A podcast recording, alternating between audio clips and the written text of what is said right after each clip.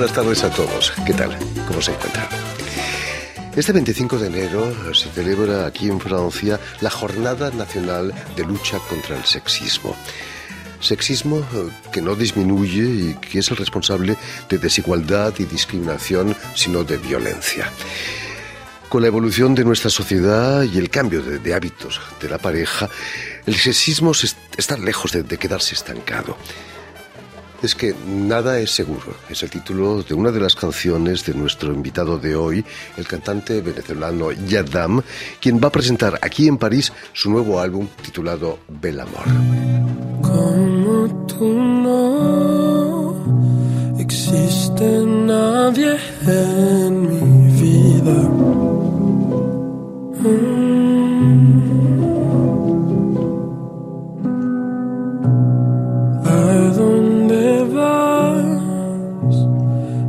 Sucede, quédate en mi vida, quédate en mi vida. Tengo miedo de estornudar y que ya no estés, que al despertar ya no te vuelva a ver lo que es duro. Es que nada es seguro. Aunque yo sé que volverás esa casa con mis lágrimas. Te recordaré que lo que para mí fue duro fue que estaba seguro. Hola, muy buenas tardes, Yadam. ¿Qué tal? Estoy muy contento de estar aquí. Y nosotros también, contentos de que estés con nosotros. Bienvenido a Radio Francia Internacional. Eh, el problema de las relaciones personales hoy en día es que nada es seguro, como reza tu canción. Claro, lo que pasa es que, mira, yo a veces pienso en, por ejemplo, nuestros abuelos que se conocieron a los 17 y terminan juntos hasta los 110. Hoy en día, con todo lo que pasa con la inmigración, como pueblo latino también, que nos movemos mucho, con las redes sociales, tanto puede cambiar, tanto cambia, hay tantas posibilidades que es más difícil que algo sea para siempre, yo creo. No sé tú. Es positivo finalmente, ¿no? Poder elegir cuándo y cómo y con quién vivir, ¿no? Es positivo, claramente, pero a la vez es como, ¿sabes? Cuando hay cosas nuevas, hay también espacio para que hayan cosas nuevas que no son tan buenas también como si hay una nueva situación, ¿cómo la voy a manejar? Ahora como estamos expuestos a tantas cosas, hay tantas reacciones, consecuencias, entonces me da miedito un poquito amar hoy en día. No es fácil. De, eso te vas a dar cuenta de muy pequeño, a solas con tu madre y con tu hermano, con los que vivías. No, no fue fácil, ¿no? Para ti. Eh, no sé si no fue fácil para mí, yo creo que no fue fácil para mi mamá, ser madre soltera, tener a dos hijos y tener a mi hermano que es autista, ser inmigrante también. Y, disculpa que repita tanto eso, pero es que en mi historia de amor y en mi historia de vida de nada seguro, yo creo que la inmigración fue algo muy clave. Ella estar sola en otro país, yo la veía sufrir también tener estos problemas que mi papá no estaba, etcétera. Y yo hoy en día como adulto eh, la honro mucho porque sé que fue difícil para ella y pues ahora yo también estoy como viviendo esas cosas de, estar solo acá, de también buscar una vida, de también querer quizás un día amar. Y, entonces todo, estoy como siguiendo sus pasos y diciendo, mi mamá pudo, entonces yo también podré quizás. Esos momentos de, de sufrimiento, de tristeza, son el material de tus canciones, ¿no? Totalmente. Yo creo que cuando supe que iba a empezar a escribir en el 2018, empecé a escribir canciones y trabajar este álbum que llevo como cinco años trabajando, este, yo quería ser sincero. Quería, o sea, es que no podía que alguien me escribiera una canción y que me dijera vas a cantar de lo bonito de todo, de la playa, del sol. Yo quería irme más allá, ir hacia ese Yadam que no tenía canciones que explicaran todo lo que él había sentido. Sabes, la separación, estar lejos de tu familia, eh, también enamorarme por primera vez como persona homosexual en un entorno machista, homofóbico. O sea, podríamos hablar de muchas cosas. Eh, nada, este álbum para mí fue una liberación de tantas cosas que tenía en mi corazón que, que, pues ya siento que he sanado y que también quiero ayudar a otras personas que quizás no han tenido esa oportunidad de sentirse identificados o que alguien les diga yo sé por lo que estás pasando, pues lo tengan. Los temas de tus canciones, de tus canciones son universales, eh, más allá de los sexos, ¿no? Se pueden aplicar, eh, tienes un público muy, muy amplio, ¿no?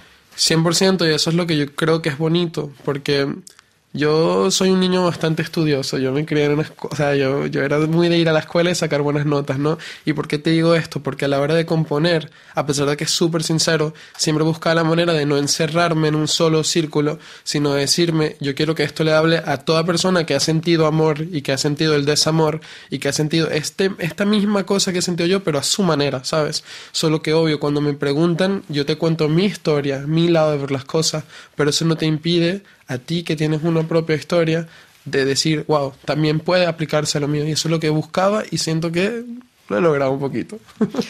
Volviendo a tu propia historia, recordemos a nuestros oyentes que has nacido en la ciudad venezolana de Maracay, eh, en el estado de Aragua, pero que con cuatro años tu familia, tu madre, os lleva a Orlando, a Florida, ¿no? Eh, fue lo mejor que te pudo pasar, quizás, ¿no? Yo creo que no fue tanto el ir a Orlando, lo mejor que me pudo pasar fue el irme de Orlando. Lo mejor que me pudo pasar. Volver a Venezuela. Volver a, Venezuela. Volver a Venezuela a los 14 años y conectar con ese, ese origen mío, con mi ciudad de Maracay, con mi español, porque yo me creía gringo. Yo hablaba 100% inglés y yo no y, fue ese cambio, ese sacarme de ese lugar. Y de hecho, nada seguro la canción, o sea, también en parte habla sobre ese miedo y esa tristeza que sentí cuando me tuve que ir de Orlando, porque yo pensaba que yo era de ahí, que eso era todo mío. Y entonces luego vienen, no tienes más papeles, tienes que irte.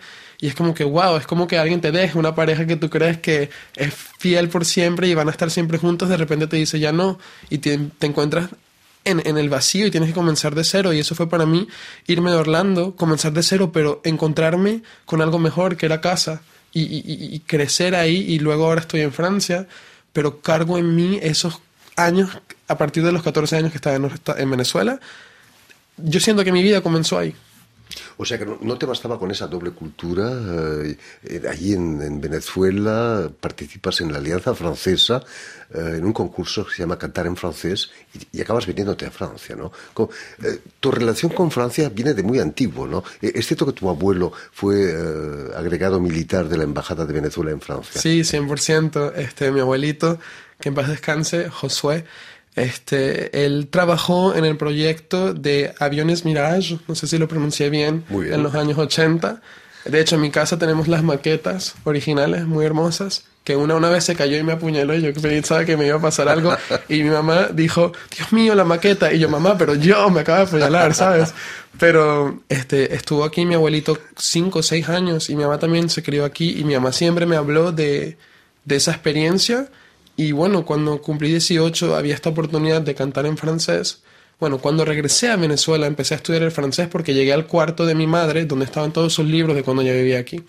Entonces empecé porque no quería hablar español quería hablar francés y esperé hasta los 18 para participar en este concurso porque sabía que si lo ganabas venías a Francia. Entonces esperé cuatro años para poder participar y me preparé y bueno, lo gané. imagino que tu abuelo te hablaba mucho de París. ¿Qué, ¿Qué, te contaba tu abuelo? Pues desafortunadamente mi abuelo falleció cuando yo tenía cinco años, so no pude necesariamente hablar con él lo que tengo de él son los escritos, las canciones que él escribió estando él aquí, porque mi abuelo le, encantaba cantar. Y, no cantaba mal, aparentemente. No, ¿eh? no cantaba mal, la llamaban las voz, la, lo llamaban la voz de las fuerzas aéreas. No está mal. Bello, mi abuelito. Y tengo aquí conmigo en mi casa en París sus escritos. Por ejemplo, una de un perro que se llama Domingo, porque lo veía todos los domingos en su ventana de crimen. Increíble. Em, Participar en un concurso como la Nouvelle Star aquí en Francia cambió tu vida, ¿no? ¿Cómo, surgió esa posibilidad? Surgió porque estaba buscando una manera de quedarme, porque a pesar de que mi abuelo fue agregado militar y que mi madre estuvo aquí, yo no tenía ningún otro vínculo legal con Francia. Yo me vine solo así como un turista. ¿Y no te veías con un futuro en el ejército seguramente? Ah, no, claro que no, 100%. Entonces busqué todo tipo de oportunidad y había esta oportunidad de audicionar para Nouvelle Star y sobre todo eh, sabía que había Cœur de Pirate que estaba en el jury, en el jurado, y, yo sentí como que era un mensaje de que yo creo que hay algo aquí que tienes que intentar, inténtalo, a pesar de que no tenía claro mis papeles, mi situación, lo intenté y me llamaron el día después y bueno, todo es historia. Fantástico. ¿Has encontrado en Francia esa safe place de una de las canciones que, que has compuesto? Ese sitio seguro donde poder vivir y trabajar. Sí, Francia estos últimos cinco años ha sido pues mi casa. Yo me siento francés. Estoy esperando esa nacionalidad. Pero, en mi corazón siempre voy a estar agradecido por lo que esta ciudad me, ha dado y es una plataforma, un espacio seguro, una casa que yo pude construir, que yo estoy construyendo como joven inmigrante y que me ha dado la plataforma de hacer lo que amo. Y entonces ahora estoy empezando a viajar y a cantar en diferentes lugares y es muy especial porque sé que voy a regresar aquí y ya cuando me voy pienso me hace falta París, quiero estar ahí, quiero estar en casa y, llevo pues todo esta, esta, todo comenzó en París, todo comenzó aquí y estoy muy contento de volver, volver. Regresé hace tres días y aquí voy a estar y voy a dar un show pronto y es como un full circle moment.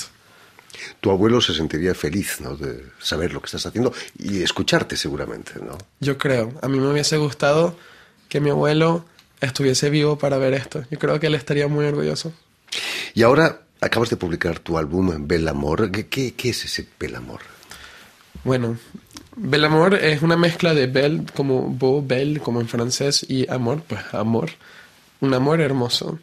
Era mi estudio de lo que yo he vivido como un joven que se enamoró y tal, y tuvo un corazón roto. Y sobre todo mi manera de, de ver las cosas, de que a pesar de que terminó todo mal y triste, yo decido quedarme con los recuerdos bonitos. No muchas personas tienen la suerte de poder decir que sus relaciones fueron hermosas o tal, pero yo sí como, a pesar de que tuve momentos muy feos en mi relación, yo los borro y rescato lo que yo aprendí, lo que quiero guardar y lo que eso hace de mí. Y el amor es ese, es ese estudio de, de cómo ver el amor de esa manera y, y, de recordar lo bonito y avanzar con un corazón que a pesar que está un poco herido, pues quiere seguir amando y quiere crecer. Estéticamente, tus clips están mucho más cerca de Rosalía que del reggaetón, ¿no? Eh, no le haces ascos al reggaetón tampoco. ¿Te gustaría cantar reggaetón? Mira, yo no me cierro a, a, los géneros. Yo siento que yo, a lo largo de mi carrera, pues cuando ves Safe Place, mi primer EP, y ves mi álbum Bel Amor, hay una evolución clara. Una es que canto 100% casi en español. Antes mezclaba todos los idiomas porque me estaba buscando. Y ahorita siento que más que un género, yo soy un mood, como se dice en inglés. Quiero como un mensaje, una vibra. Y, y, y, si eso me lleva a hacer una canción en algún momento que tenga un poco de reggaetón, no sé. Pero yo no estoy cerrado porque es demasiado rico explorar eso. Pero sí que soy más de, de baladas, sí que soy más de algo antiguo, artístico, ¿sabes? Y ahorita que estuve en Latinoamérica, eh, fui a Colombia, fui a Venezuela, este descubrí las divas del pop de los años 80, las canciones así, o sea, de, de, unas voces increíbles y creo que quiero estudiar eso para hacer una música similar más moderna hoy en día. Pronto. Pero estéticamente es mucho más uh, minimalista tu trabajo, ¿no? 100%, 100%. Me gusta no hacer tanto, me gusta también contar una historia y aprovechar elementos, simbología. Eh, si ven los videos, si toman el tiempo de ver los videos, cada cosita que ustedes ven, yo lo pensé. O sea, yo y el equipo lo pensamos para que represente tal cosa, para que piensen tal pintura de tal artista. O sea, que me encanta el arte y mezclar todo este mundo. Acabas de volver de Venezuela, todavía el jet lag me decías que te horrible, afecta. Horrible. Eh, ¿Qué tal? ¿Fue la primera vez que cantabas allí en Venezuela? Sí, fue la primera vez que regresé a, a Venezuela para cantar. Y, y, y, disculpa que diga tanto la palabra inmigrante, pero es que es como tan importante. Y yo siempre, y lo que dije allá fue, qué loco que me fui en el 2017 como inmigrante y vuelvo en el 2023 como cantante. Eso, eso para mí es es tan especial porque cuando uno se va, uno no sabe lo que, lo que va a pasar. Y que yo haya tenido la oportunidad de cumplir mi sueño y que lo estoy cumpliendo y que eso también inspire muchas personas que están allá y de regresar y de compartir eso con esas personas que son mis hermanos y hermanas, es muy, muy especial y yo siento que tengo mucha suerte. ¿Cómo reaccionó el público ahí en Venezuela? ¿No, ¿Nadie te reprochó el hecho de haber abandonado el barco mientras que se está hundiendo? No, ¿sabes qué? Yo creo que ellos están felices de ver que alguien está avanzando, cumpliendo sus sueños y sobre todo no se olvida de dónde viene.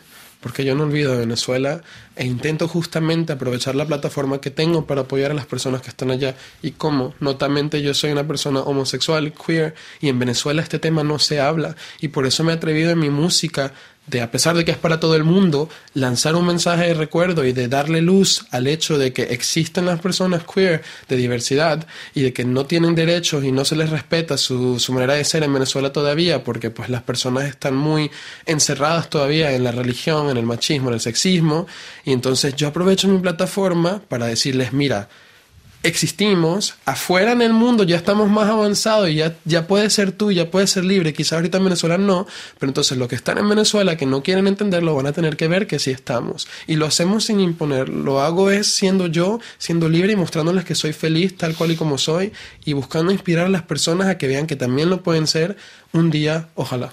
Por supuesto. Y el 15 de febrero, si no me equivoco, actúas aquí en París, en el FGO Bárbara, Sí. una sala del Ayuntamiento de París. ¿Qué, qué significa para ti cantar en español aquí en París? Imagino que habrá toda la diáspora venezolana en el público, ¿no? Espero que la diáspora venezolana esté ahí, pero también estoy muy contento de saber que van a haber personas de Francia con los cuales voy a compartir este mensaje. Este, yo tengo un hashtag que es Crying in Spanish y, y lo voy a cambiar para este concierto, va a ser Crying in Français, porque, sabes, el llorar no tiene idioma, el sentir, las emociones no, no se limitan a... Tú las puedes entender, ya sea en ruso, en español, en árabe, en cualquier idioma. Si yo siento que estás feliz, lo siento. Si siento que estás triste, lo siento. Y lo que yo quiero con este concierto aquí es traer esa emoción que cargo, esos sentimientos y compartirlos con ese público y, y unirnos en ese, en ese mood de, de- de la emoción, de la sensibilidad. Y estoy muy emocionado por, porque pues todo comenzó aquí y siento que voy a regresar y aquí mi primer show oficial solo en París y obviamente va a ser muy especial. Voy a comenzar con una canción en francés y de ahí después contar mi historia. Aunque algunos no, no entiendan el francés, quizás cuando no, no comprendemos un idioma tiene algo mágico, aunque no entiendas las palabras, ¿no? Yo creo que no entender las palabras te obliga a querer entender de otra manera, entonces las personas como que buscan identificarse con lo que estás haciendo, con todo lo demás, ya sea las luces, ya sea la melodía, ya sea cómo la cantante está en la escena, y es eso lo que encuentro interesante. Este, yo he tenido muy pocas oportunidades de escuchar canciones en otros idiomas, pero siempre es interesante cómo el cerebro busca entonces identificarse con lo que ve. Y, yo creo que, bueno, los franceses que me apoyan y que van saben de lo que estoy hablando más que yo. Quizás ese fue el secreto del éxito de los Beatles en el mundo, ¿no? Nadie entendía sus, sus textos, sus palabras, ¿no? En fin, eh, ya lo saben, tienen una cita este 15, 15 de febrero para el concierto de Yadam en el FGO Bárbara, aquí en París. Eh, mucho éxito, Yadam, en este concierto. Gracias por haber estado aquí con nosotros. Eh, permíteme también que dé las gracias a Estefan de Fossé y a Jeremy, quienes se han ocupado hoy de la realización del programa, y también saludar a nuestros telespectadores, porque también los tenemos que nos siguen en toda América Latina, en Maracay, estoy seguro que también, gracias a la cadena Unión Continental Latinoamérica y una red que se llama TAL, T-A-L, que reúne televisoras públicas y también universitarias de América Latina. A ustedes, muchísimas gracias por su atención y les damos cita para una nueva edición de El Invitado de Radio Francia Internacional.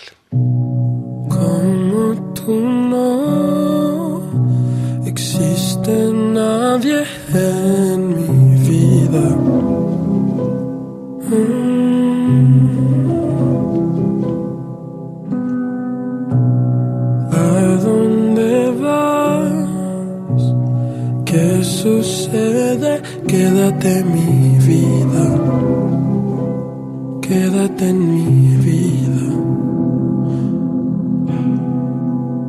Tengo miedo de estornudar y que ya no estés, que al despertar ya no te vuelva a ver lo que es duro. Es que nada es seguro. Aunque yo sé que volverás, esa casa con mis lágrimas. Te recordaré que lo que por mí fue duro fue que estaba seguro.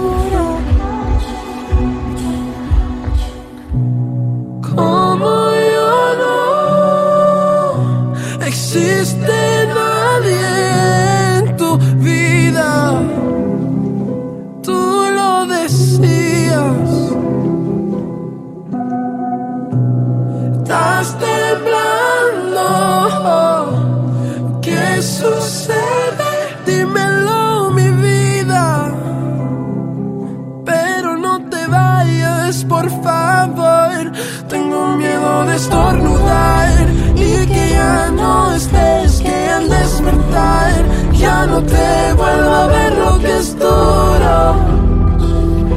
Es que nada es seguro,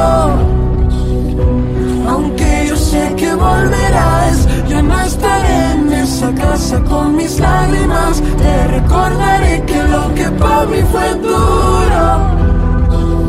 Fue que estaba seguro Seguro, baby, te lo juro, no puedo creer que ahora estés solo. Luego que por ti lo había dejado todo, yo creí. en ti. Casa abandonada, niño solo, ignorado. Cuántas veces he llorado por no haberte superado, pero tú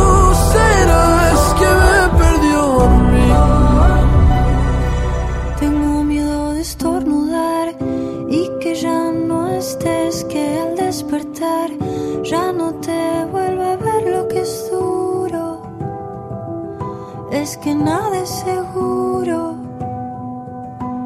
Aunque ya sé que volverás, yo no estaré en esa casa con mis lágrimas. Te recordaré que lo que para mí fue duro fue que estaba seguro.